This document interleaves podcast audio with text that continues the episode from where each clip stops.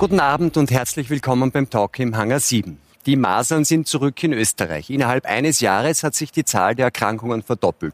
Die Skepsis vieler Menschen steigt, die Impfraten sinken. Ärzte und auch immer mehr Politiker fordern eine Impfpflicht, doch dagegen regt sich Widerstand. Kritiker warnen vor Bevormundung und Körperverletzung. Wie berechtigt sind die Sorgen der Impfskeptiker und darf uns der Staat wirklich zum Impfen zwingen? Unser Thema heute, Masernalarm. Kommt jetzt die Impfpflicht? Ich freue mich auf diese Gäste. Werner Gruber. Der Physiker hält fest, wer sich nicht impfen lässt, gefährdet vorsätzlich Menschenleben. Itlinde Ramminger. Die sechsfache Mutter ist überzeugt, Impfungen können großen Schaden verursachen. Meine Kinder lasse ich garantiert nicht impfen.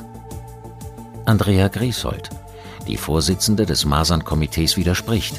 Ich bin seit 30 Jahren im Impfwesen tätig und kenne niemanden mit Impfschäden. Stefan Schmidt-Troschke. Der Kinderarzt sagt, aus medizinischer Sicht gibt es keinen Grund für die Impfpflicht. Die Politik beugt sich den Interessen der Pharmaindustrie. Frau Ramminger, Sie kommen aus der Steiermark, betreiben dort mit Ihrem Mann eine Biolandwirtschaft und sind Mutter von sechs Kindern zwischen 5 und 21 Jahren. Und keines dieser Kinder ist geimpft. Warum nicht? Als unsere erste Tochter geboren wurde, da war dann die Frage, lassen wir impfen oder nicht. Ich habe einen behinderten Bruder und dort sind mir wirklich äh, in seinem Umfeld Menschen untergekommen oder begegnet, wo die Eltern gesagt haben, das ist durch die Impfung passiert. Und Aber bei Ihrem Bruder nicht? Nein, mein Bruder ist nicht durch die Impfung behindert. Und ja, und dann hieß es, unser Baby wird geimpft. Und ich habe mich dann beschäftigt mit Impfungen und bin so mit meinem Mann zu dem Schluss gekommen, wir wollen das nicht für unser Kind. Was war die Folge? Welche Kinderkrankheiten waren denn dann so zu Hause in den letzten 21 Jahren? Was gab es da alles? Keuchhusten, äh, Windbocken, Scharlach, die haben wir alle durchgemacht. Und Waren Masern auch dabei? Nein, Masern war nicht dabei. Und meine Erfahrung war, wir haben sie auch ihnen kein Antibiotikum und nichts gegeben, sondern mit Naturheilkunde behandelt. Wirklich? Und die Kinder haben eine unglaublich wertvolle Entwicklung durchgemacht im Anschluss an die Krankheiten. Und ich würde das immer wieder tun.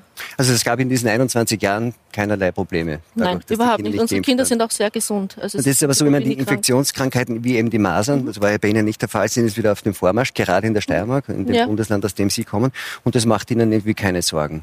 Nein, das macht mir keine Sorgen. Ich habe keine Angst vor den Viren oder so. Die sind nicht bedrohlich. Die Natur bedroht uns nicht. Und ich glaube, wir Eltern haben einen großen Einfluss auf das, wie stark wir uns, ähm, wie gesund wir sind. Und jeder Mensch hat es. Und es ist eine Eigenverantwortung, dass wir sagen, ich verhalte mich so, dass ich gesund bin. Und das geht mir in der ganzen Diskussion sehr ab, dass man diese Eigenverantwortung wahrnimmt und ähm, ja auch wirklich Vertrauen wieder in die Natur gewinnt. Und selber dafür sorgt, dass man gesund bleibt und dafür Richtig. nicht Impfungen. Genau. Ist das eine Haltung, die der Wissenschaftler gut nachvollziehen kann? Nein, weil Pocken, Ebola, das sind Dinge, die gibt's. Zum Glück wurden die Pocken ausgerottet. Und wir hatten Zeiten, wo sehr viele Damen und Herren Pocken erkrankt sind.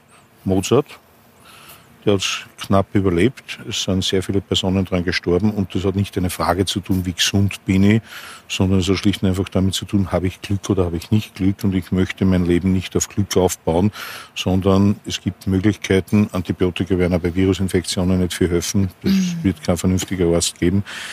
Äh, nein, es macht, äh, es macht Sinn zu impfen, wenn ich die Möglichkeit habe. Das ist genau dasselbe, wenn ich heute eine Blinddarmoperation habe, freue ich mich, dass es äh, die Vollnarkose gibt. Natürlich kann ich auch eine Vollnarkose Aber ich meine, was sagt der Wissenschaftler zu dem Befund, der hier ist? 21 es liegt, Jahre lang, es, liegt kein, es liegt kein Befund vor. Der Befund ist, dass es keine Krankheiten waren offensichtlich. Oh, es waren jede Menge Krankheiten, wie erzählt Aber wurde. Aber keine, keine bösen Folgen davon. Das wissen wir noch nicht, weil es gibt nämlich auch Spätfolgen, die erst 20, 30 Jahre später auftreten. Erstens einmal gibt es das Konzept Glück.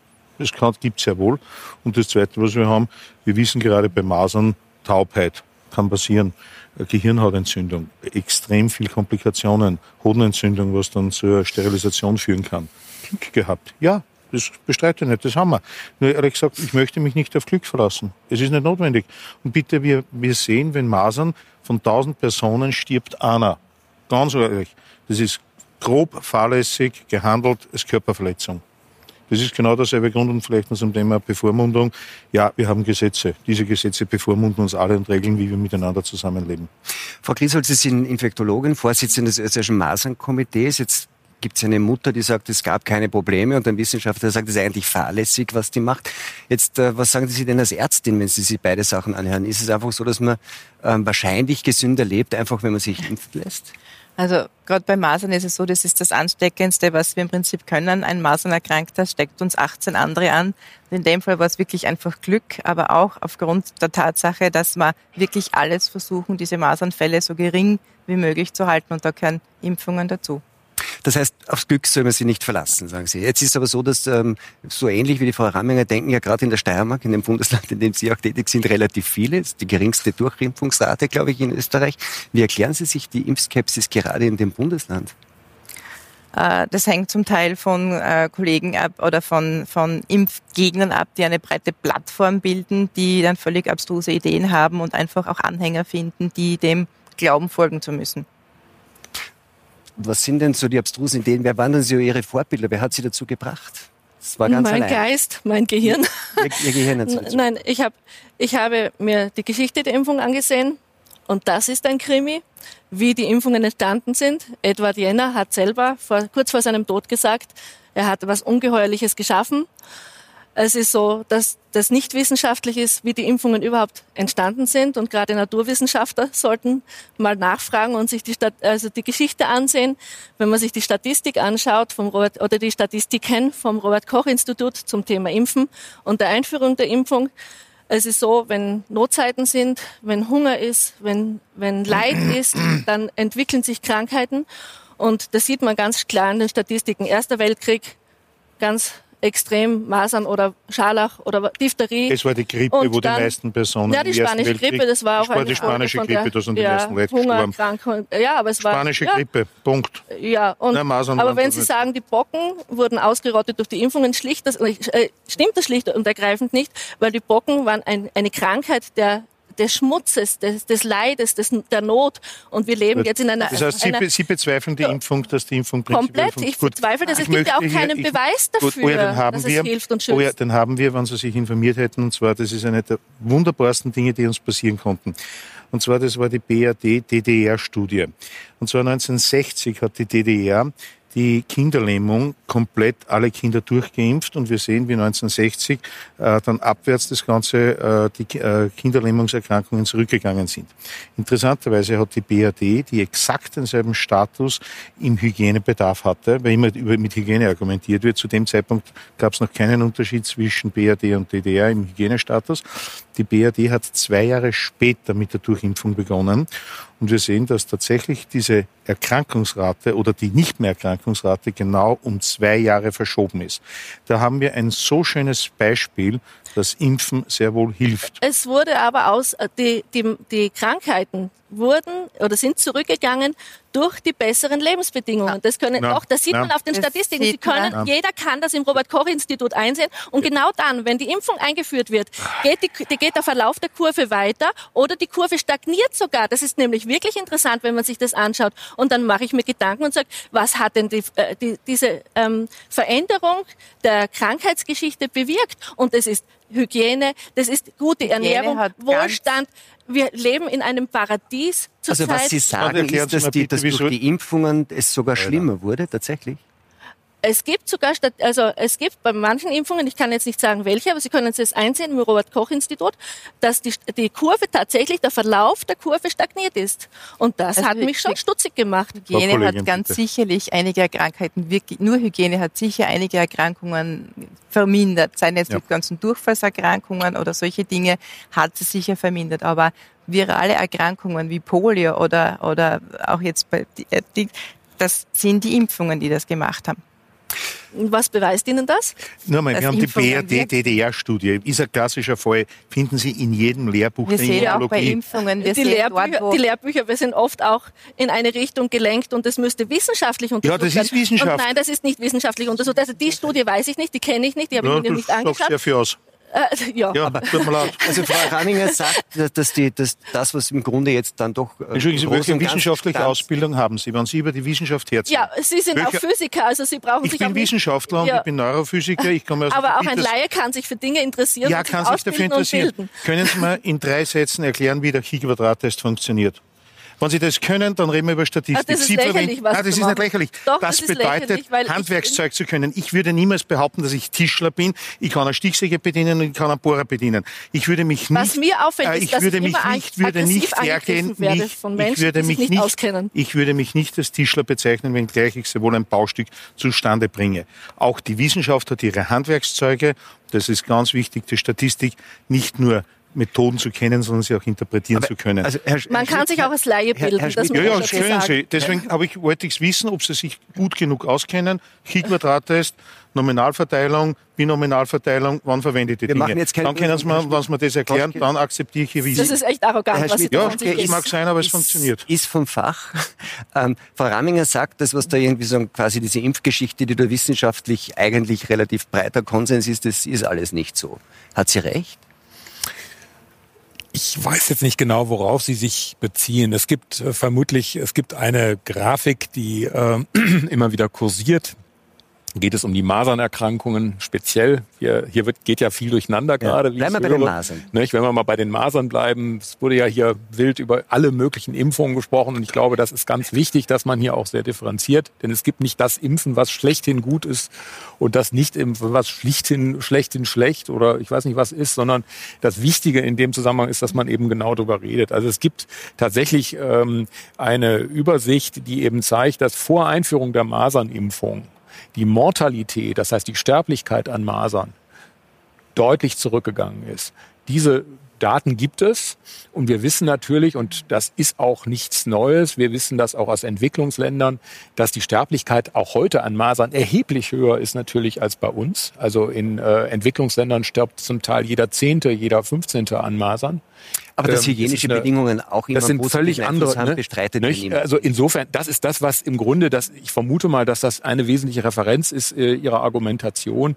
Ich würde es nicht so allgemein, selbstverständlich, ich würde es überhaupt nicht so allgemein sagen. Ich glaube, wie gesagt, mein Plädoyer wäre, lassen wir uns genau äh, darüber sprechen. Und heute soll es ja auch um Impfpflicht gehen. Das ist, glaube ich, nochmal ein anderes Thema, als die Frage jetzt sich über jede einzelne Impfung und den Sinn und Unsinn einer jeder einzelnen Impfung zu unterhalten, ist ja ein anderes Thema. Also ich habe heute Abend verstanden, es soll um die Impfpflicht gehen. Ja, zunächst geht es mal darum, dass schon um die Frage auch, was die, was so quasi die Wirkungen der Impfung sind. Frau Ramminger bestreitet es schlichtweg, dass es eine positive Wirkung hat, sondern sagt im Gegenteil, das verschlimmert eigentlich die Situation. Nein, dem würde ich so nicht zustimmen. Äh, Ich äh, stehe natürlich äh, auch als Arzt selbstverständlich auf der Grundlage jetzt der modernen Naturwissenschaft und erkenne selbstverständlich an, dass Impfungen eine äh, Auswirkungen haben. Natürlich reden wir auch von Viren. Äh, Es zirkuliert da sehr viel äh, Zeug äh, im Netz, dass es zum Beispiel angeblich die Masernviren nicht gäbe oder so. Das äh, halte ich also tatsächlich für jetzt an dieser Stelle nicht, äh, nicht sinnvoll, beziehungsweise das ist keine eine Nicht-Diskussion meiner Ansicht nach. Also die kann man wirklich hier vor der Tür lassen. Nein, natürlich gibt es Masernviren und äh, da sollte man sehr, sehr genau gucken. Eben. Und die sind auch nicht harmlos, nicht?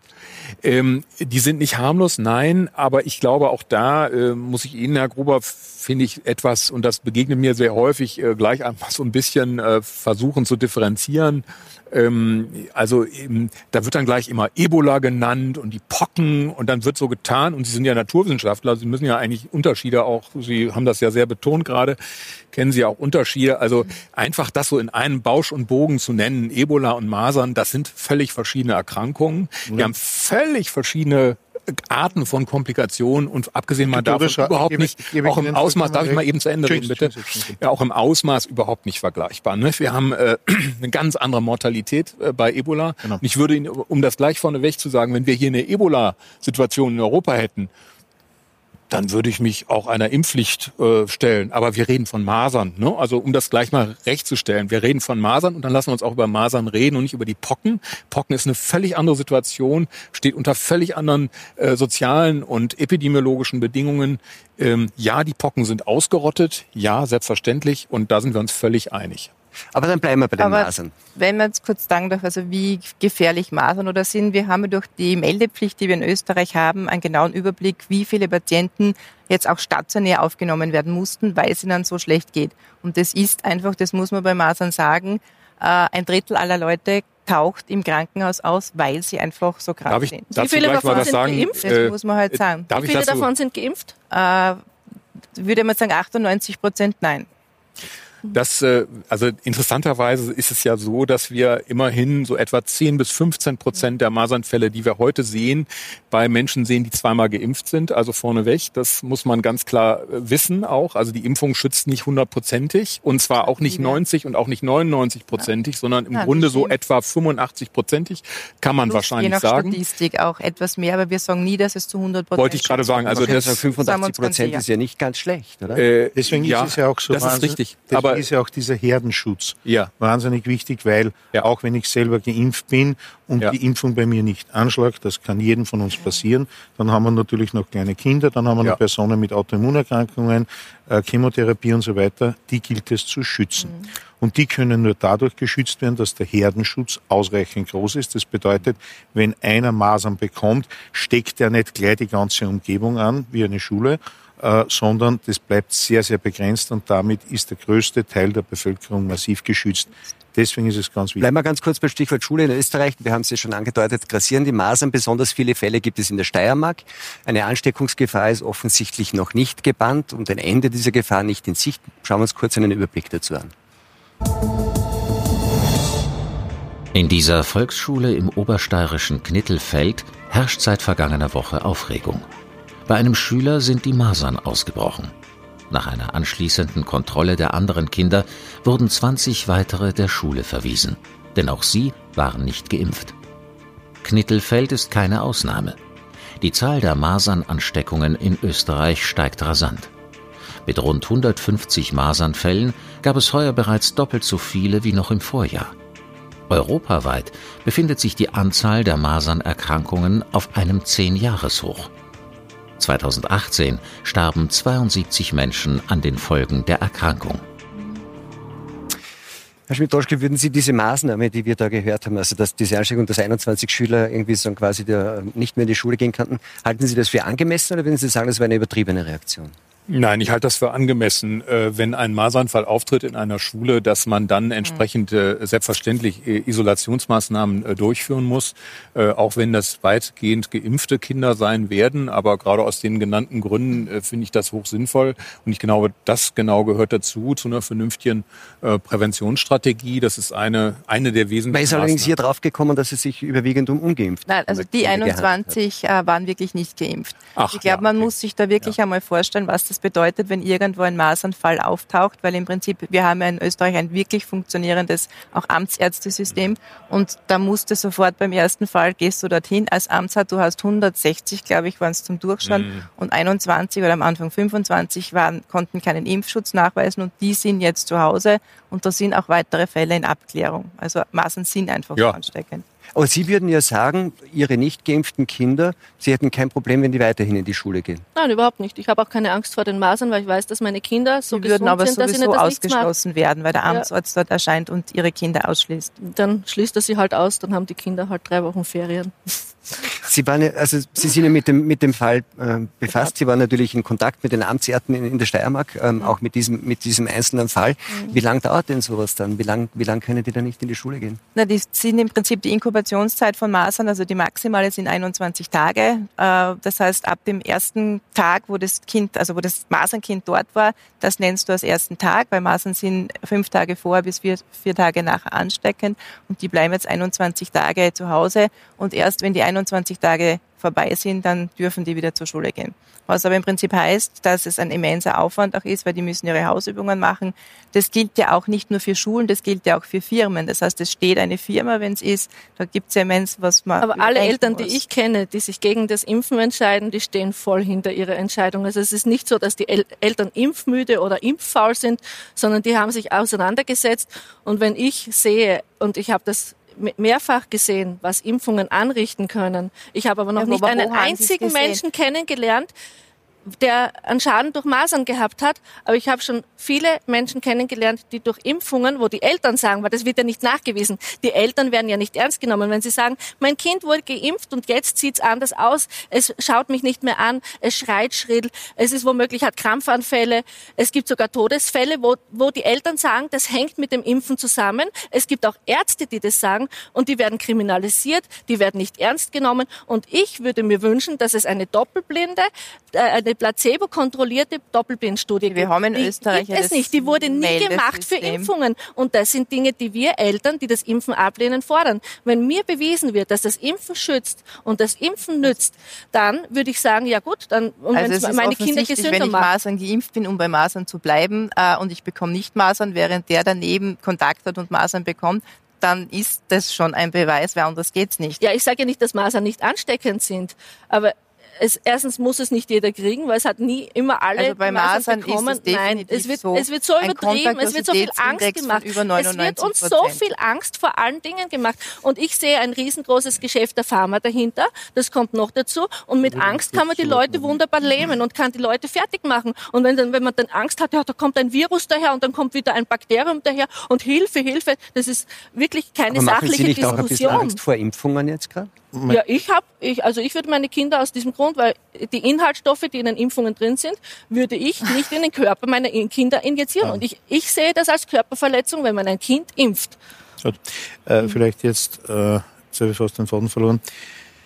Ähm, aber welche Inhaltsstoffe? Weil im Prinzip wir reden ja von Totimpfstoffen, okay. wir reden von Lebendimpfstoffen und das andere, was an Zusatzstoffen drinnen sind, äh, da essen sie mehr. Wenn sie jetzt aufs Aluminium oder so und so spielen, da essen sie täglich mehr von diesen Dingen. Ja, aber injiziert, es wird in Babys hinein injiziert. Und ja, ich, ich weiß, es ist von allem zu viel da, aber man muss es nicht noch mehr vermehren. Und warum gibt es keine Impfstoffe, wenn sie so toll sind und helfen, ohne ja. Aluminium? Wieso ist das Zeug da drin? Warum ist äh, Quecksilber da drin? Warum ist Formaldehyd da drin? Warum Grund, warum ist Antibiotikum? Ja, ich will es Ihnen erklären.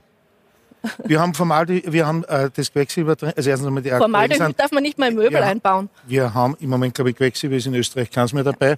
Äh, das hat früher einen Grund gehabt. Das Aluminiumhydroxid hat eine ganz wichtige Aufgabe. Es führt nämlich dazu, dass ich weniger äh, von den Proteinen benötige, sondern mit einer geringeren Anzahl an Proteinen über die Runden komme. Äh, beim Formaldehyd geht es einfach um die Lagerbarkeit des Impfstoffes. Aluminium ist ein Nervengift. Nein, entschuldigen Sie, Aluminium ja. ist kein Nervengift, wenn sie tot ist, besteht aus Aluminium. Sie reden wahrscheinlich von einem Aluminiumsalz. Aluminiumsalze ist wieder was anderes und da kommt es darauf an, das ist genauso, wenn ich jetzt Speisesalz mit Kaliumchlorid oder Lithiumchlorid vergleiche. Ich würde ein bisschen mit den Begriffen auf Aluminium selber, wir sind umgeben von einer, wenn Sie eine Aluminiumdose Sie ein Red Bull trinken, sind sie nicht tot, sondern schmeckt ihnen oder schmeckt ihnen nicht. Aluminium selber ist harmlos, weil es nämlich nur dazu eine Oxidschicht auf der Oberfläche Aber grundsätzlich nur so nebenbei. Das ist grundsätzlich.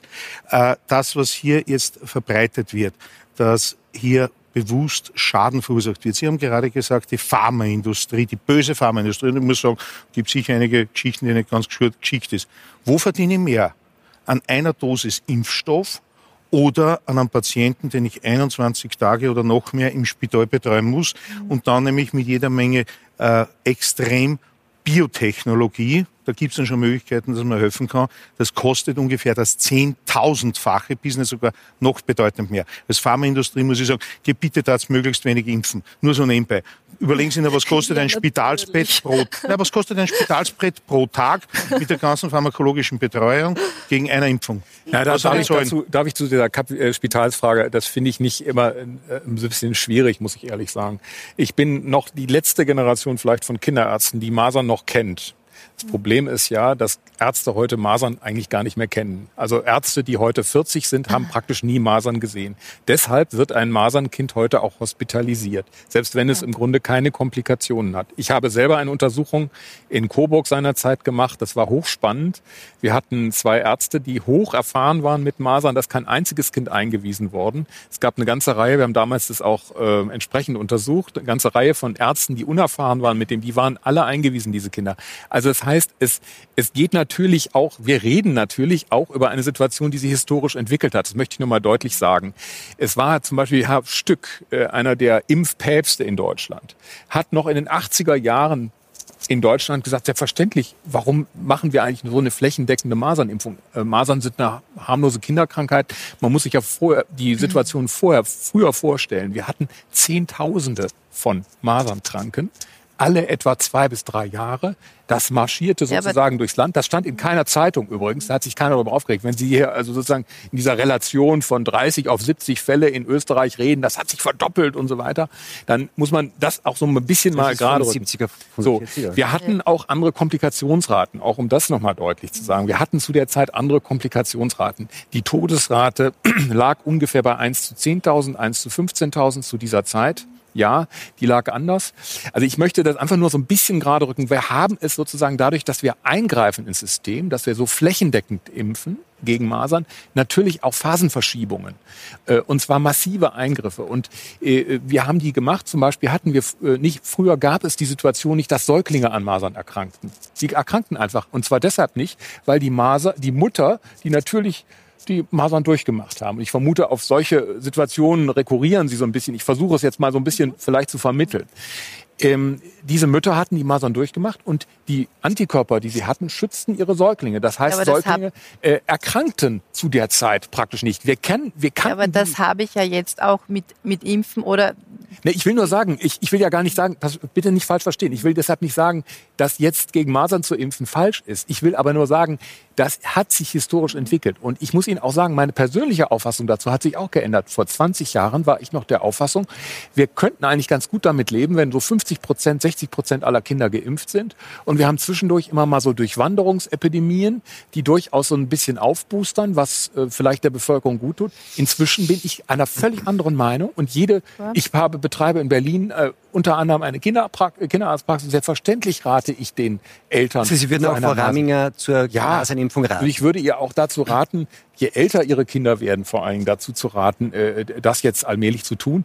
Ich bin vielleicht ein bisschen zurückhaltender insgesamt, aber selbstverständlich würde ich auch dazu raten, weil wir natürlich wissen, dass die Masern mit zunehmendem Lebensalter einfach auch komplizierter verlaufen. Das ist einfach ein echtes das Problem. Sie verlaufen bei Erwachsenen sehr kompliziert und bei eben halt sehr, sehr kleinen Kindern. Und das ist unser Problem. Das ist ja das, warum, was wir versuchen, diese Kinder das stimmt ja, die Mütter geben die Antikörper weiter, aber dieser Nestschutz, der hält ungefähr fünf Monate. Und bis zur ersten Impfung habe ich einfach diese Zeit, die jetzt so gefährlich ist, zwischen dem sechsten und zehnten Lebensmonat, wo wir heuer in Graz im Jänner 68 Babys hatten, die mit diesen Masern-Patienten, der auf der Klinik war, Kontakt hatten, die Immunglobuline gebraucht haben. Das sind 68 Kinder wo die Mütter wochenlang ja, aber das Problem ist erst durch die Impfungen aufgekommen. Das, hat es nicht durch die gegeben. Impfungen aufgekommen, Doch. sondern das ja. ist, weil solche Patienten jetzt dann auf der Klinik sind und dann du plötzlich Kontakt hast mit solchen. Das ist ja das Kindern. Problem. Aber früher waren die Säuglinge geschützt durch den Netzschutz, Nein, den die der Netzschutz, der geht immer nur über fünf Monate. Ja. Wir reden heute von den Kindern, von den kleinsten zwischen sechs Monaten und zehn Monaten. Wir müssen aber ehrlich das sein. Das Interessante ist, wir haben ja die, die, äh, das Problem. Weshalb haben wir so Angst vor den Säuglingsmasern? Die Säuglinge machen ja die Masern, nur um das ganz kurz zu erklären. Nicht? Die mhm. Säuglinge sind eben diejenigen, die gef besonders gefährdet sind, diese Spätkomplikation der Masern, die viele Jahre später ganz furchtbar auftritt, mhm. äh, eben zu entwickeln. Aber ich muss Ihnen sagen, als junger Kinderarzt habe ich diese Spätkomplikationen praktisch nicht gesehen. Die waren extremst selten. Sie sind ja? selten, aber sie sind Wir bei den ganz jetzt? kleinen bei 1 zu 300. Man hat sie vielleicht früher auch gesehen, aber nicht so benannt. Aber jetzt sind es halt bei 1 zu 300. Und je älter die Babys Gott sei Dank werden, vielleicht 300. etwas höher. Ja, ich sage ja nicht. Aber wenn Sie es einer Mutter so sagen müssen, wenn ein Kinderarzt dann dort steht und sagt, ihr sieben Monate altes Baby ist erkrankt und es kann sein, dass es die Pubertät nicht erlebt, ist es. Natürlich. Also da, da müssen, tragisch. da müssen wir aber, glaube ich, jetzt nicht so. Ich finde es immer so schwierig, wissen Sie, weil da werden immer so, so meiner Ansicht nach so Dinge so sozusagen sehr shocking-mäßig sozusagen so konstruiert und dann wird damit massiv Angst äh, verbreitet. Angst und das halte ich auch nicht für Sinn, was wir machen mit dieser Masernelimination, die wir ja. anstreben. Wir, wir haben ein großes Gebiet in den, also in den USA gibt es ja die Impfpflicht. Sie dürfen dann nur eine Schule, Universität, Beamtenstatus und so weiter mhm. besuchen, wenn sie geimpft sind gegen Masern. Ja. Die einzige Ausnahme in, diesem, äh, in dieser Population sind die Amish. Bei den Amish ist es definitiv so, die haben ihre eigenen Schulen, damit stellt sich das Problem nicht. Und die haben tatsächlich alle zehn Jahre eine ganz große Masernepidemie. Was passiert dort? Es sterben tatsächlich alle zehn Jahre, zwischen 10 und 15 Jahre, haben sie dort einige tausend Todesfälle. Das sind die Realitäten. Sie haben auch dann dort, die haben nämlich das mhm. große Problem, dass die Amish ein begrenztes Siedlungsgebiet haben äh, und da sie aufgrund der Fertilis also aufgrund der Geburtenrate wird der Platz zu eng. Aufgrund der Masernepidemien geht sich das wieder gut aus. Könnte man nicht sagen, die Natur hat sich was überlegt. Ja, es sterben deswegen zigtausende Menschen alle 10, 15 Jahre. Das braucht man nicht. Klipp und klar gesagt. Diese Zahlen? Ich widerspreche überhaupt nicht. Ähm, ich möchte nur das ganz deutlich machen. Ich überspreche, widerspreche auch dem, äh, dem Ja, aber gar dann nennen nicht, wir doch die wir, Dinge, wie sie sind. Ja, aber äh, wir, wo, wir reden doch heute, es geht doch jetzt im Grunde um die Frage der Masernimpfpflicht und da, darum geht Genau. es doch heute Abend. Da, da, Also da wollte ich jetzt genauer hin und äh, ich widerspreche Ihnen ja gar nicht, dass, äh, dass äh, Verstehe. das ist meine, meine höchste äh, ärztliche Pflicht, selbstverständlich Vorsorge zu betreiben und auch epidemiologisch mich da äh, drum zu bemühen, dass sich nicht andere anstecken. Das ist doch meine vornehmste Pflicht als Arzt, in selbstverständlich. dem, in dem Fall wollten Sie widersprechen. Sie glauben diese Zahlen nicht, oder wie? Also ich, ich kenne die Zahlen nicht, ich habe aber jetzt von der Robert Koch Institut. Aha, muss ich, muss ich schauen. Ich, ich habe sechs Kinder, habe nicht immer Zeit zum Schauen, aber Das das, was Problem, ich gelesen habe, ähm, jedenfalls äh, das Paul-Ehrlich-Institut hat eine ähm, Zahlen herausgegeben mit der Veröffentlichungsverpflichtung, äh, dass zum Beispiel Verdachtsfälle auf Impfprobleme 46.000 von 2004 bis 2014, davon 22.000 schwerwiegend und 391 Todesfälle. Und das Paul-Ehrlich-Institut geht von 5 Prozent der gemeldeten Fälle aus. Der findet Das über wie viele sind Jahre? Verdachtsfälle. Über wie viele Jahre? Zehn Jahre. Ich Aber nur, wie viele. Kollateralschäden können wir verantworten oder kann man verantworten, indem man sagt, wir impfen und dann gibt's halt da 391 Todesfälle innerhalb von zehn Jahren? Oder äh, ja, Aber oder das, es ist gibt Deutsch, das sind jetzt deutsche Zahlen. das sind deutsche Zahlen, das aber die kann man ja runterbrechen genauen auf Zahlen für Österreich. Habe ich Da hier. muss man sagen, durch 10 zehn. Prozent Exakte. Zahlen für Österreich habe ich hier. Von 2007 bis 2016 äh, wurden 32 Millionen Impfdosen abgegeben und es gab 19 registrierte Das Impfschäden. Problem ist eben mit der Registrierung, dass die Eltern nicht ernst genommen werden, wenn sie dann sagen, das ist nach der Impfung passiert und dann Man wird muss über aber die Eltern drüber. Impfreaktion und Ja, Impfschaden. aber das ist das, was wir wollen. Wir wollen, Ja. dass bewiesen wird, dass eben die Impfungen nicht schaden. Da Und möchte diese ich- Studien gibt es einfach Da nicht. möchte ich ein wenig beispringen. Äh, an der Stelle würde ich Ihnen gerne ein bisschen beispringen. Also einfach, um versuchen, auch nochmal zu versuchen, Brücken zu bauen an dieser Stelle. Wir haben ein ganz großes Problem und das müssen wir als Kollegen auch ernst nehmen. Und das wird auch vom Paul-Ehrlich-Institut äh, im Grunde zugegeben. Wenn Sie als Arzt impfen, das ist mir selber auch schon passiert, und dann kommt am Tag später jemand zu Ihnen und sagt, das ist von der Impfung. Mein Kind hat diese und diese Auffälligkeit, dann gehen sie oft erstmal in die Abwehr. Und in einer Situation, wo sozusagen eine Öffentlichkeit existiert, in der sozusagen Impfen nur gut ist, können sie, haben sie ein riesiges Problem auch als Kollege. Das heißt, was wir wissen, und das wissen wir aus seriösen Studien, wir haben etwa ein Underreporting, also eine Untererfassung von Impfkomplikationen, um das jetzt mal so neutral zu nennen, die ungefähr bei 1 zu 10 liegt. Das heißt, es werden wahrscheinlich ein, also zehn weniger, also neun weniger, neun von zehn werden wahrscheinlich nicht erfasst. Und äh, das muss man ehrlicherweise sagen. Und äh, das ist im Grunde auch den beteiligten Experten durchaus bewusst.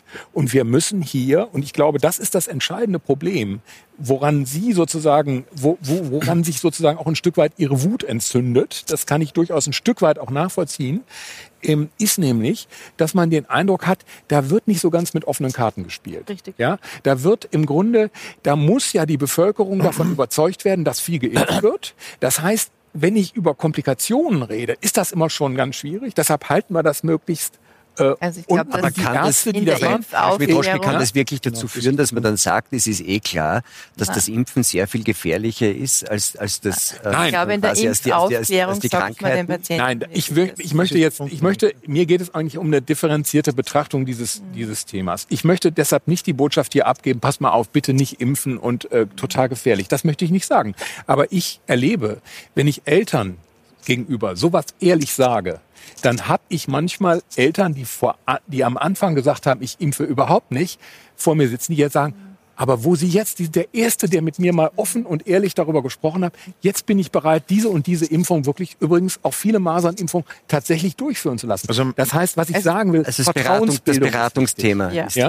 Also bei den Impfärzten oder auch bei den Kinderärzten, die verbringen Stunden des Tages damit, eben mit Eltern zu sprechen.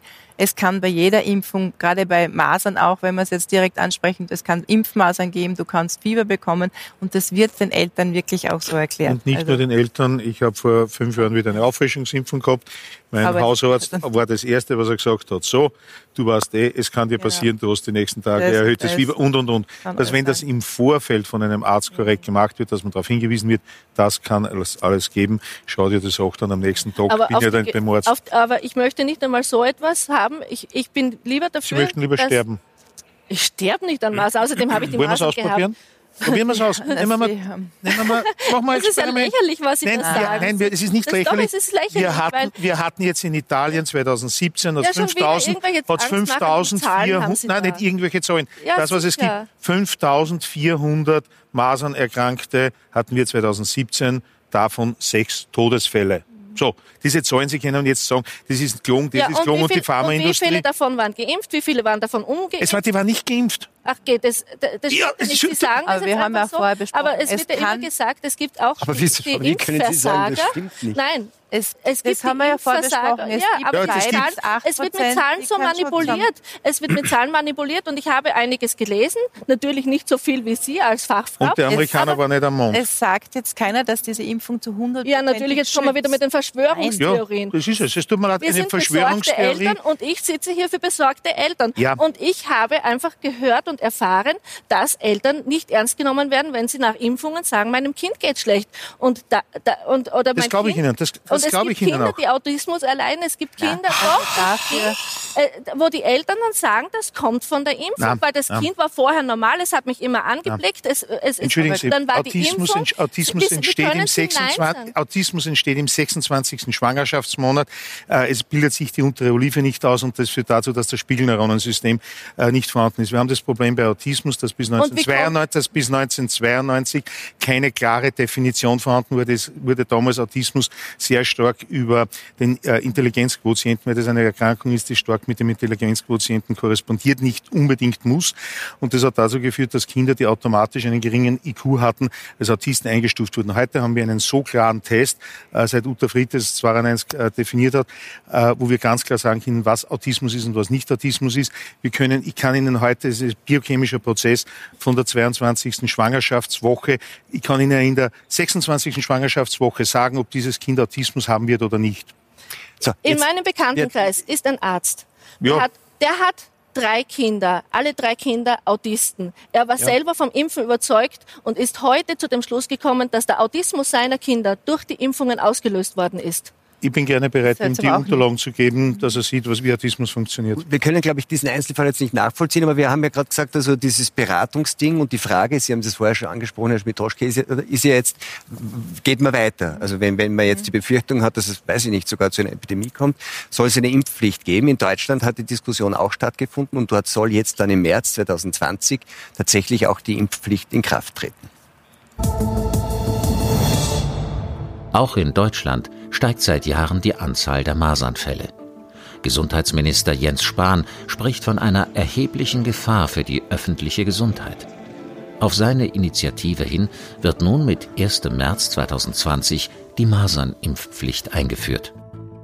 Eltern, die ihre Kinder bei einem Kindergarten oder einer Schule anmelden, müssen künftig nachweisen, dass diese gegen Masern geimpft sind. Auch Mitarbeiter solcher Einrichtungen sind zur Impfung verpflichtet. Wenn beispielsweise eine Kindergartenleitung ein nicht geimpftes Kind oder eine nicht geimpfte Erzieherin in ihrer Einrichtung lässt, riskiert sie Bußgelder in Höhe von 2500 Euro. Herr Gruber, bei Verletzung der Impfpflicht 2500 Euro Bußgeld, würden Sie sich sowas auch für Österreich wünschen? Na, ich halte Bußgeld für eine nicht adäquate Variante, weil das ist eine Frage, wer sich dann leisten kann. Es gibt Personen, die sagen, ich kann es mir leisten. Ich halte es Aber die für- Impfpflicht Ich halte, ich bin ein absoluter Befürworter der Impfpflicht. In den USA, ich habe es heute schon erwähnt, funktioniert es so, sie dürfen keine öffentliche Schule, keine Universität, keinen Staatsdienst und viele andere Dinge sind sie ausgeschlossen. Und das ist etwas, äh, das hat dann eben nichts mehr mit Geld zu tun, sondern damit entstehen entsprechend viel äh, äh, Lösungen. Vielleicht eine ganz kurze Geschichte. Die USA hatte, auch wieder mal ein paar schöne Zahlen, Aber wenn die ausgeschlossen sind, was, was, was tut man dann? Was, der- Ganz ehrlich, das wurde bei den Amish, die haben dann alle paar- 10, 15 Jahre sehr viele Todesfälle. Man hat bis 1971 bis 1979 sind in den USA über 100.000 Personen an Masern gestorben. Dann hat es eine Impfpflicht gegeben. Und sie haben jetzt ungefähr pro Jahr um die 40, 50 Masernfälle. Und die werden alle von außen eingeschleppt, mit Ausnahme der Amish-Gruppe. Das ist die Größenordnung. Ja, das funktioniert. Und jetzt darf man bitte Nein. bei Amt nicht eins vergessen. Aber sachlich wir haben, wir haben, wir haben in Österreich, das ist eine Erhebung, die wurde vor vier Wochen gemacht, 75 Prozent der Bevölkerung ist eindeutig für das Impfen und befürwortet es. Zwei bis drei Prozent sind vehemente Impfgegner, so wie Sie. Und der Rest ist der, der sagt, ja, schauen wir uns das Ganze mal an. Die Bevölkerung würde heute zu 75 Prozent in Österreich sagen, ja, lasst uns impfen. Es wurde sogar abgefragt, welche Impfungen. Hier kann ich nur sagen, der oberste Sanitätsrat, der diese ganzen Empfehlungen durchgibt, das ist eine vernünftige Angelegenheit.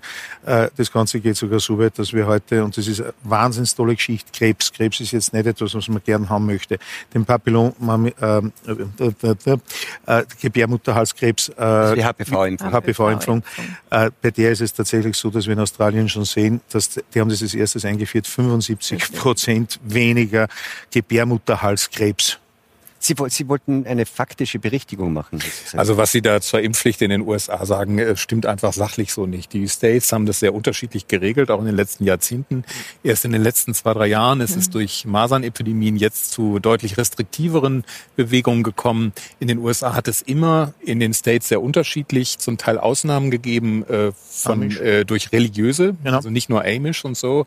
Und das Amish-Thema finde ich sehr schwierig, dass Sie das hier so isoliert reinbringen, weil Amish auch Epidemien epidemiologisch eine ganz eigene Gruppe, die man, muss man auch epidemiologisch sehr eigenständig betrachten. Die haben ganz andere Risiken, auch an Komplikationen zu, äh, gibt es Unterschiede, gibt es sehr große Forschung dazu.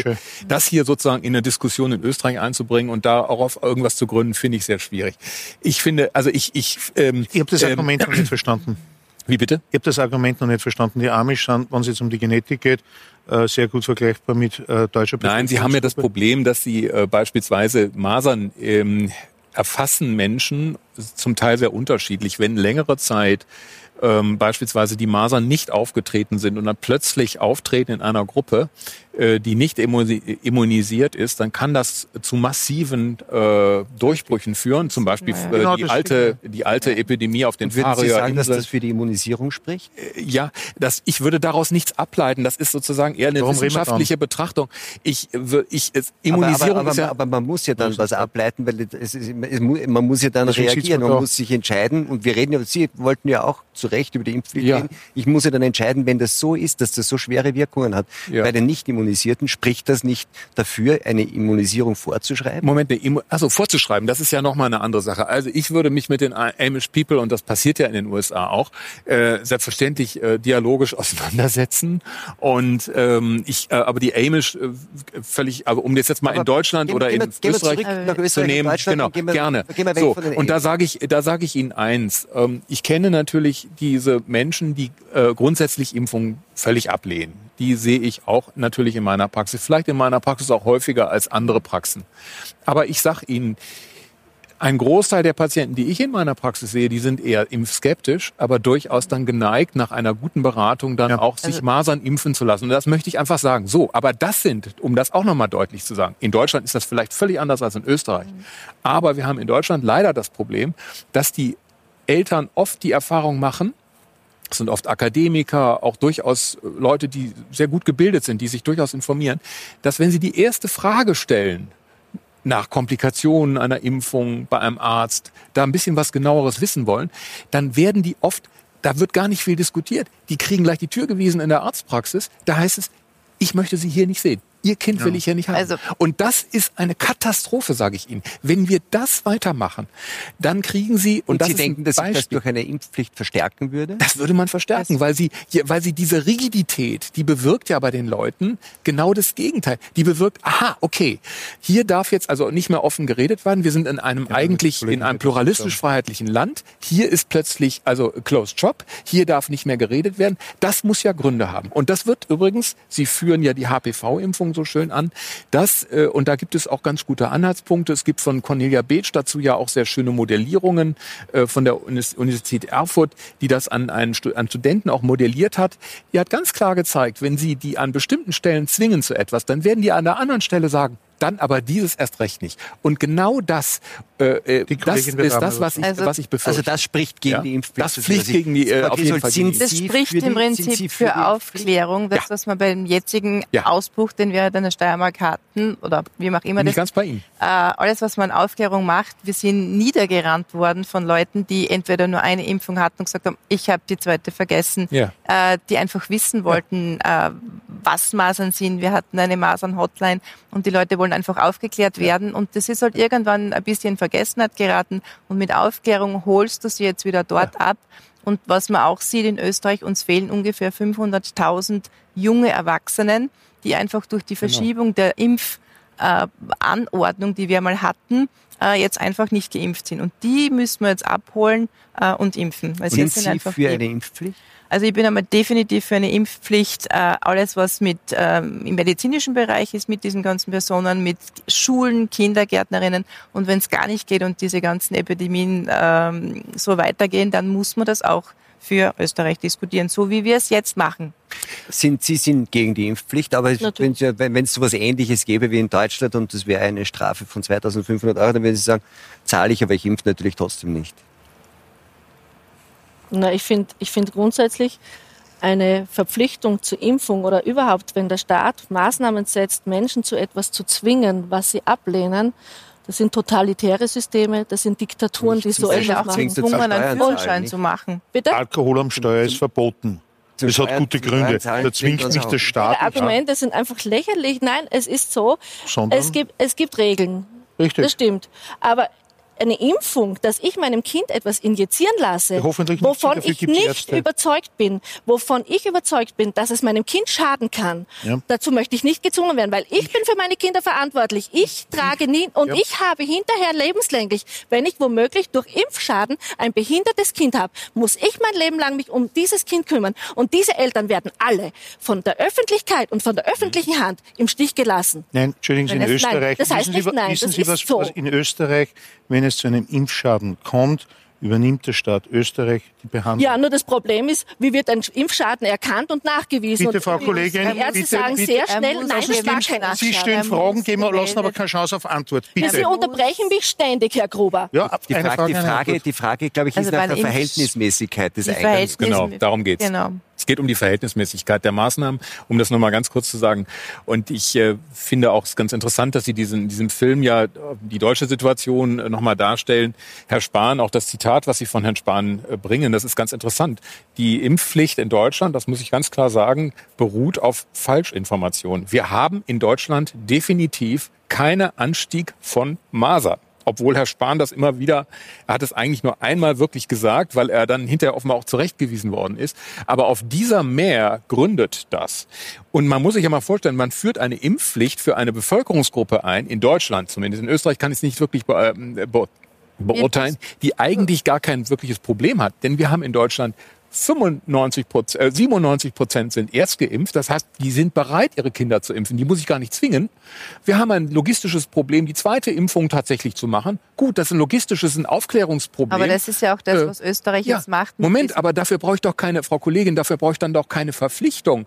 Und wie wollen Sie denn die Ich jungen gesagt, Menschen alle, verpflichten? Wollen Sie die auch ich, alle Ich habe nicht verpflichten? gesagt, dass wir sie verpflichten, sondern wir müssen jetzt einmal, das ist das Erste, mit aller Aufklärung noch einmal an die rausgehen. aber Sie haben doch gerade gesagt, Na, Entschuldigung, wenn Sie haben gerade gesagt, eine Pflicht wenn, all, Sie ich haben. wenn alles nichts nutzt, dann wird man sich das, so wie jetzt ist, die Diskussion überlegen müssen. Und für medizinisches Personal steht für mich, dass die geimpft sind, außer Aber Frau Das ist eine andere Geschichte. für Österreich, ich, Für Österreich muss man sagen, wenn die Zahlen jetzt beständig steigen, dann zeigt das doch, dass diese Aufklärung, die man immer Aber es versucht passiert hat, ja im Moment greift, auch was. oder? Es passiert ja jetzt passiert im schon Moment seit zehn. Jahren. Ja, es seit zehn Jahren schon, und aber ganz ehrlich, jetzt, wirklich besser ist. Aber jetzt muss im Prinzip dieses verpflichtende Impfgespräch, das kommt, weil das sind genau die Eltern, die einmal schon geimpft haben und das zweite Mal aus welchen Gründen auch nicht. Vergessen haben, ja. Und jetzt kommt es zu diesem verpflichtenden Impfgespräch, wo sicherlich viele dann ihre Kinder impfen werden. Das haben wir in Deutschland ja auch. Es geht ja um die zweite Ja. Teilimpfung so Genau. oft. Da, da heißt es dann immer, das wird einfach vergessen. Woher wissen wir das eigentlich, dass es einfach nur vergessen wurde und nicht in der Zwischenzeit jemand wie Da Frau Haminger sagt, ich will nicht mehr? Nein, nein, Moment. Genau. Also wenn man davon Ja. ausgeht, dass jemand grundsätzlich erstmal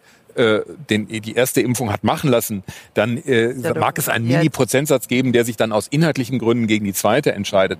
Aber äh, die Wahrscheinlichkeit, dass, dass diese Gruppe im Prinzip dazu zu bringen wäre, auch eine zweite Impfung zu machen, die ist ja nun wirklich hoch. Aber in, Österreich ist zum Beispiel das, in Österreich ist zum Beispiel das Problem, dass es früher vor zig Jahren, ich war noch dabei, die äh, zweite Impfung automatisch im Schulbereich gegeben hat. Ja. Und das passiert jetzt nicht mehr. Ja. Und das führt Aber dazu, das kommt jetzt wieder, dass ja. es, es gab dann eine Zeit, wo unsere Schulärzte nicht äh, impfen geimpft haben. Und auch das wurde heute vom Bundesministerium quasi wieder freigegeben, dass auch die Schulärzte sich wieder einbringen. Nicht, dass sie es nicht wollten, was sicherlich auch wiederum die Amtsärzte entlasten, weil die impfen ja eh aber es ist halt wirklich viel für die wenigen Amtsärzte, die es gibt. Und das Vergessen ist dadurch passiert, dass viele sagen, ah, die werden ja automatisch in der ja. Schule geimpft. Und genau Aber das ist nicht um passiert. Um das nochmal festzuhalten, ich meine, äh, das sind wirklich zwei verschiedene Dinge. Hier geht es um Aufklärung, hier geht es ja. um strukturelle genau. Maßnahmen, das, das macht, äh, äh die wir uns, für die wir uns in Deutschland auch sehr stark gemacht haben. Nur um das ganz deutlich zu machen. Aber, eine, aber das, was, was sie ja anmerkt und irgendwo, und das kann ich Ihnen sehr gut nachfühlen,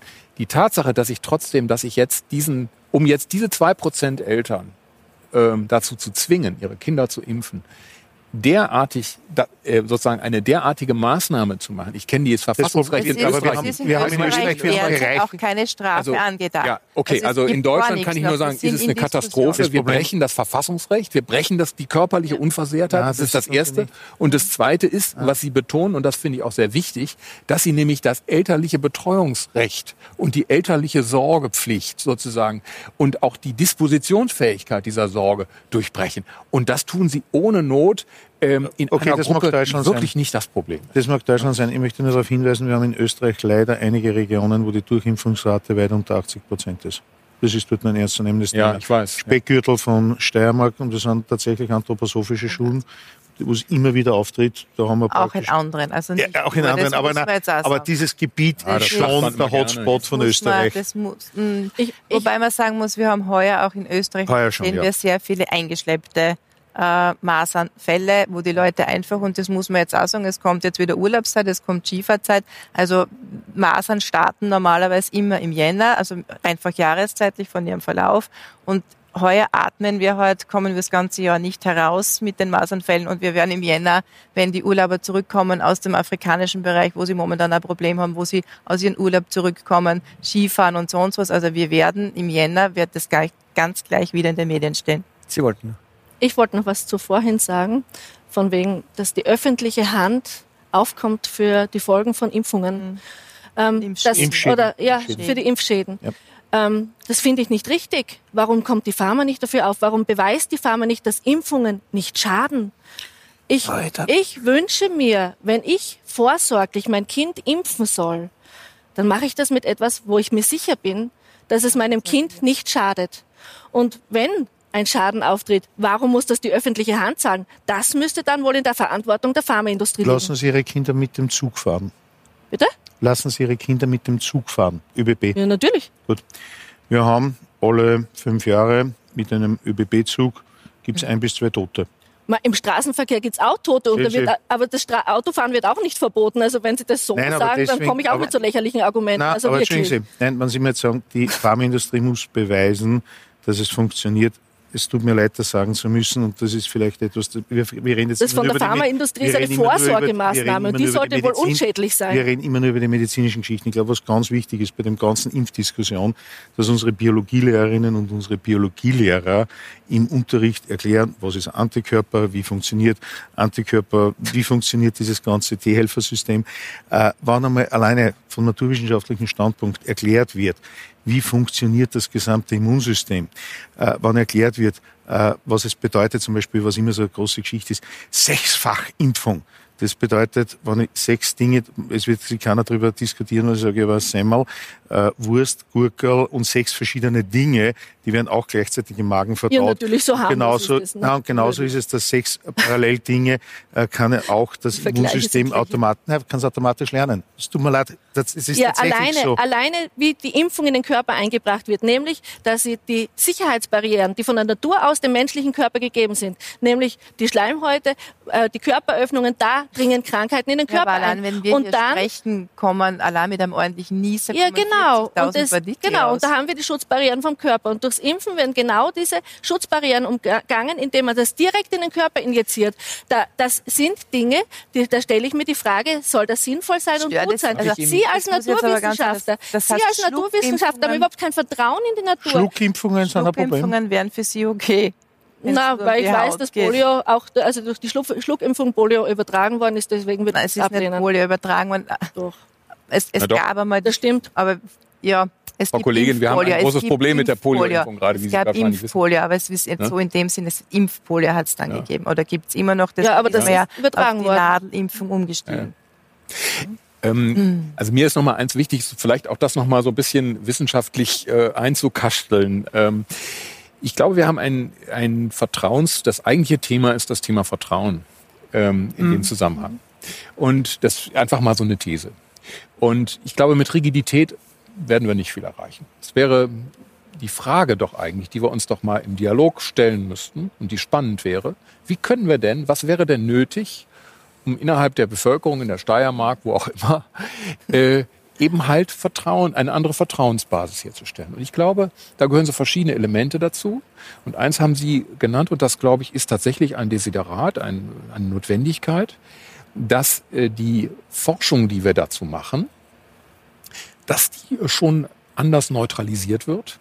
Was, was heißt das? Ähm, das heißt, man muss sich ja vorstellen, dass im Grunde weit über 90 Prozent der Forschung, die es zu Impfungen gibt, eben durch diejenigen gemacht wird, die es letztlich auch vertreiben. Das ist in der Pharmaindustrie üblich, das ist auch bei Medikamenten so. Wir haben aber ein nicht ganz geringes Thema dabei, glaube ich schon, weil man im Grunde in diesem Impfbereich auch als Wissenschaftler überhaupt keine Karriere machen kann, ohne dass man eine ganze Zeit lang letztlich in diesem äh, Tonus sich auch bewegt hat. Das heißt, das sind, wir brauchen da mehr also klar Neutralität. gesagt ist, dass, dass der Verdacht ist, den Sie jetzt irgendwie auch mit äußern, dass eigentlich das so eine quasi gekaufte Forschung von Nein, so, ich, ich will das jetzt nicht so doll. Wissen Sie, das ist auch eine Kulturfrage. Sie sind da ja als Wissenschaftler auch sozialisiert. Ne? Sie sind hier und da unterwegs. Da sind Sie mal für den Staat tätig. Da wechseln Sie wieder in der Industrie. Das, das sind Menschen, die werden jetzt nicht in dem Sinne, die fühlen sich nicht gekauft. Die werden in dem Sinne auch nicht gekauft. Aber es ist sozusagen zu wenig Klarheit und unabhängig da. Und der Staat meiner Ansicht nach muss ähm, so, der. Staat meiner Ansicht nach muss große Studien und auch Kohortenstudien finanzieren, ähm, die letztlich auch Populationen miteinander vergleichen. Und wir haben ein großes Problem und eine, muss man sagen, eine große Lüge, die in dem Zusammenhang auch existiert, zum Beispiel bei der HPV-Impfung, dass ständig von Placebos die Rede ist, gegen die Impfungen zum Beispiel getestet werden, aber es ist praktisch gar kein Placebo im Raum. Die HPV-Impfung ist gar nicht gegen Null getestet worden sondern die ist ausschließlich gegen Hepatitis-Impfung getestet worden, die eben halt auch Verstärker drin haben. Das heißt, ich kann, ähm, ich habe in dem Bereich im Grunde keine wirkliche Gewähr, dass das 100% in Ordnung ist. Auch im HPV-Bereich ist es so, dass Studien hinten angehalten werden, dass Pharma nicht alles publiziert hat. Da gibt es sicherlich Gründe und es hat auch in höchsten wissenschaftlichen Gremien der Cochrane Collaboration in Europa deshalb einen großen Knall gegeben vor anderthalb Jahren. Da ist einer der führenden Wissenschaftler ausgeschlossen worden, der sich kritisch zu diesem Impfstoff geäußert hat. Und man darf zumindest ja mal auch sagen, das kritisch anmerken und sagen, Mensch, da, da ist vielleicht nicht alles so Gold, was glänzt. Und das ist doch berechtigt. Und da hat meiner Ansicht nach die Bevölkerung das erste Interesse daran, dass sowas aufgeklärt wird. Und da müssen wir Ärzte uns auch stimm Ja, aber das ist ja, wir hatten vor einigen Jahren befassen. einen FSME-Impfstoff, der extrem hohes Fieber gemacht hat. Das ist ja auch alles aufgeklärt. Also da hat Ja. man auch sofort reagiert. Aber nee, Moment, Moment. In Bei dem uns Zusammenhang kann ich, kann ich Ihnen eins sagen. Ich weiß, in Deutschland haben wir lange, lange gebraucht, ähm, bis die Warnungen, die gerade auch von unserer Front kamen, tatsächlich angekommen sind. Es ist negiert worden und bis dort hinaus. Sie haben ein großes Problem an der Stelle, weil eben halt die Leute, die es verabreichen, wie eben schon gesagt, ein grundsätzliches Problem damit haben, dann auch ausreichend zu melden. Und das ist Es- in Österreich vermutlich ähnlich, denn sie haben auch eine Meldepflicht. Was natürlich sein kann, das muss man auch sagen. Wenn, Ja. wenn jetzt einer Fieber hat nach einer äh, Impf Impfung muss anderes. der nicht wieder auftauchen bei mir. Das, das muss schon sein. Aber alle, die jetzt zum Beispiel über ein Recall-System kommen, bei jeder zweiten Impfung wird automatisch gefragt, wie haben sie die erste vertragen oder sonst irgendwas. Ja, Moment, das sagen Sie so aber, theoretisch, als darf ich das mal so sagen. Aber ist das wirklich, in, es mag in Österreich alles anders sein als nein. bei uns, aber ich sage Ihnen, in Deutschland ist das nicht so. Da wird natürlich nicht, ich sage Ihnen, der durchschnittliche Impfling in Deutschland, der wird von der Sprechstundenhilfe kurz, äh, dem wird kurz gesagt, dass er geimpft wird dem wird vielleicht ein Blatt Papier in die Hand gedrückt ähm, und das ist dann die Aufklärung. Und wenn er dann den Arzt in der Situation, wo der da mal durchrauscht, noch eine Frage stellt, dann kann er unter Umständen damit äh, davon ausgehen, dass er das nächste Mal zum nicht mehr in dieser Praxis wir, gesehen wird. Zum Glück haben wir in Österreich ein anderes System. Aber das heißt, also ja, ich kann sein. Dienst, Wunderbar, schon, möchte ich gerne von aber das heißt, aber das heißt, Frau da was lernen. Sie haben dann ja andere ärztliche Erfahrungen. Wisst ihr, wenn man, wenn man diese Haltung hat, die Sie haben, was hat man dann für Ärzte? Äh, zuerst bin ich sehr beschimpft worden von unserem Hausarzt. Das war sicher nicht geschickt. Als verantwortungslos und ähm, dass ich schuld bin, wenn Epidemien ausbrechen. Aber damals konnte ich das noch überhaupt nicht argumentieren und ich habe mir wirklich ähm, Sorgen gemacht, einfach um ein kleines Kind, das ich da im Arm gehalten habe. Und ich habe dann angefangen, Bücher zu lesen, Dr. Buchwald, das Geschäft mit der Angst, Impfen, das Geschäft mit der Angst und ähm, auch andere Publikationen. Und wie war das Verhältnis zu dem Hausarzt? Und Sind Sie dann zu dem nicht mehr gegangen oder haben Sie ihn überzeugt? Was ähm, war das? Doch, ich gehe nach wie vor zu ihm und ich habe ihn nicht überzeugt. Ich habe ihn nicht überzeugen wollen auch. Also ich wollte nur meinen Standpunkt vertreten. Ich finde, es soll jeder seine Meinung dazu haben. Das kann er gerne. Aber ich möchte einfach, dass die Ärzte auch und Wissenschaftler und vor allem die Eltern, die dem ge kritisch gegenüberstehen, dass die nicht so beschimpft werden. Na, also und doch, wir werden beschimpft. Ja, wir werden als verantwortungslos. Was wirklich immer sagen muss, was wir anstreben wollen, gerade jetzt, wenn wir von Masern reden, ist ja. dieser Herdenschutz. Das heißt, ja, aber allein der Herdenschutz, ja, allein das Wort Herdenschutz, sind, wir sind doch keine Tiere. Na, aber also es geht schon darum, wenn, wenn in einer Herde, verzeihen Sie das, jetzt alle herumstehen, dann können die paar, die wirklich nicht können. Es gibt ja auch Menschen, die nicht geimpft werden können und solche, die nicht wollen, dann deckt der Rest es. Und ganz ehrlich, äh, es sind von jemanden wie, wie Ihnen, die wirklich nie, niemanden impfen lassen wollen und auch die ganzen Impfgegner, das sind weniger als diese fünf Prozent. Wenn wir es schaffen, dass der Rest geimpft ist oder immun ist, dann, dann passt es auch, auch wieder. Davon, dann nicht? profitiert sie auch wieder. Ja, aber ich, ich habe nach wie vor diese Bedenken mit den Nebenwirkungen von Impfungen. Sag wo ja, ich dann auch sage, es muss da wirklich eine Forschung ran, dass, man, aber, dass das nicht mehr gibt. Das muss ja geändert es, werden. Es ist, Ihnen ja, es ist Ihnen ja erlaubt, sozusagen mhm. äh, ein, ein, eine Gegnerin zu sein. Und die ja, Idee ist ja eigentlich umgekehrt, dass man sagt, wenn man alle anderen, die mhm. eben keine Gegner sind, dazu dann, bringt, dass sie es tun, das, dann profitieren dann sie eh wieder mit Dann davon, ist das okay. Also warum, oder wollen Sie andere auch davon überzeugen, dass sie es nicht tun? Also solange ich davon überzeugt bin, dass Impfen schlecht ist, möchte ich auch andere Eltern warnen, natürlich. Und sie sollen sich, ich glaube, jeder Vater und jede Mutter, die Eltern kommen zu Ärzten im vollen Vertrauen, dass die Ärzte das Beste für sie tun. Und eben daran zweifeln, also die Ärzte selber wollen auch das Beste. Und das möchte ich keinem Arzt unterstellen, dass er bewusst Impfungen macht, äh, in dem Wissen, er macht eine, eine falsche, setzt eine falsche Er weiß Handlung. es nur nicht so gut wie Sie. Ähm, nein. Oh ja, genau, das kommt jetzt raus. Nein, genau ich habe zum Beispiel, eine Apothekerin hat mich angegriffen, hat gesagt, du bist verantwortungslos und du wirst doch dein Kind wenigstens Tetanus impfen. Mhm. Und dann haben wir über die Tetanusimpfung gesprochen und dann habe ich gesagt, ähm, also aus, nach meinem Verständnis, wie die Tetanuskrankheit entsteht, nämlich durch die Tetanusbakterien. Und dann hat sie gesagt, nein, das sind Viren. Und dann habe ich gesagt, nein, das sind Bakterien. Und dann kam es zu dieser Diskussion, habe ich gesagt, bitte schau in deinem Wörterbuch nach, in dem medizinischen Lexikon. Und dann hat sie eben bestätigen müssen, das sind Bakterien. Und so jemand, der eigentlich sich nicht damit beschäftigt hat, sagt, dass ich verantwortungslos bin. Und das sind Sachen, wo ich mir dann denke, habt ihr euch denn wirklich damit beschäftigt? Ja, haben wir. Das Problem ist, es kann sich jeder Sie sind doch gar kein Mediziner. Sich, nein, ich bin Neurophysiker und unterrichte an der Sigmund Freud Universität. Mhm. Und das ist im Bereich Medizin. Ähm, nur so kurz. Äh, na, das erste Mal kann sich tatsächlich jeder irren, das ist äh, keine Schande. Ich muss auch dazu sagen, es ist sicher nicht sinnvoll, dass man als Mediziner, das ist der Grund, warum ich nicht Mediziner geworden bin, einen Patienten zu beschimpfen, macht einmal 100% keinen Sinn. Da muss man ganz ehrlich sagen, das darf nicht passieren. Was aber sehr wohl das Problem ist, äh, und erlauben Sie mir das schon sehr klar zu sagen. Wir haben in Österreich die Glaubensfreiheit. Jetzt haben wir gerade Weihnachten und es soll jeder und es darf jeder glauben, was er will. Das Problem ist nur, sobald der Glaube stärker wird als die Körperverletzung, nämlich dass Personen unschuldige Menschen anstecken können, es dadurch Todesfälle geben kann, hört sich für mich die Glaubensfreiheit auf. Sie haben das gerade vor selber zwei Minuten gesagt, ja, äh, der Mediziner, der Sie zu, zu Unrecht beschuldigt oder beschimpft hat, der hat schon ein Studium hinter sich gebracht. Der weiß schon sehr genau, was er tut. Der kann eine Studie lesen. Und bei allem Respekt, wir erleben leider heute, also Sie haben es zuerst angesprochen, von Akademikern. Es gibt eine schöne Untersuchung, wo es die Impfgegnerschaft am höchsten ist. Im klassischen Hauptschul-, äh, Realschulbereich, wie es in Deutschland ist, also Arbeitermilieu, der sagt sie, ich habe keine Ahnung, ich lasse mich impfen. Der Akademiker, der selber ein Studium hat, sagt, okay, ich weiß, da steckt viel mehr dahinter, ich will es nicht wissen, äh, lieber Arzt, impf mich. Problematisch ist der Bereich der äh, und wir leben leider nicht in einer Bildungsgesellschaft, sondern wir leben in einer Wissensgesellschaft. Das heißt, der Maturantenbereich, der, der ausreichend gut in der Lage ist, im Internet zu recherchieren, aber er ist nicht mehr in der Lage, das Wissen zu interpretieren. Äh, und das ist ein gewaltiger Unterschied. Nur wenn ich eine Statistik woher lege, heißt es noch nicht, dass man, da gibt es 100 Dinge, auf die man aufpassen muss. Man sieht dann eine Statistik sofort an, wo getrickst wurde, wo nicht getrickst wurde, egal in welchen Bereichen. Und das ist jetzt mhm. genau das Problem, was wir haben, ist dieses unter Anführungszeichen Halbwissen oder nicht interpretieren können.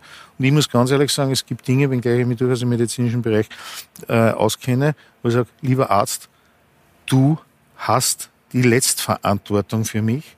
Und ganz ehrlich, ob man der sympathisch ist oder nicht sympathisch ist, der hat in diesen Bereichen mehr Ahnung, er hat mehr. Ich bin nicht so arrogant und stelle mich über die Meinung meines Arztes. Sie ganz offen. Ich stelle mich über die Meinung meines Arztes, weil die Verantwortung für mich und für meine Kinder trage ich als Mutter. Und diese Verantwortung kann, ich, kann mir keiner nehmen und ich lasse sie mir auch nicht nehmen.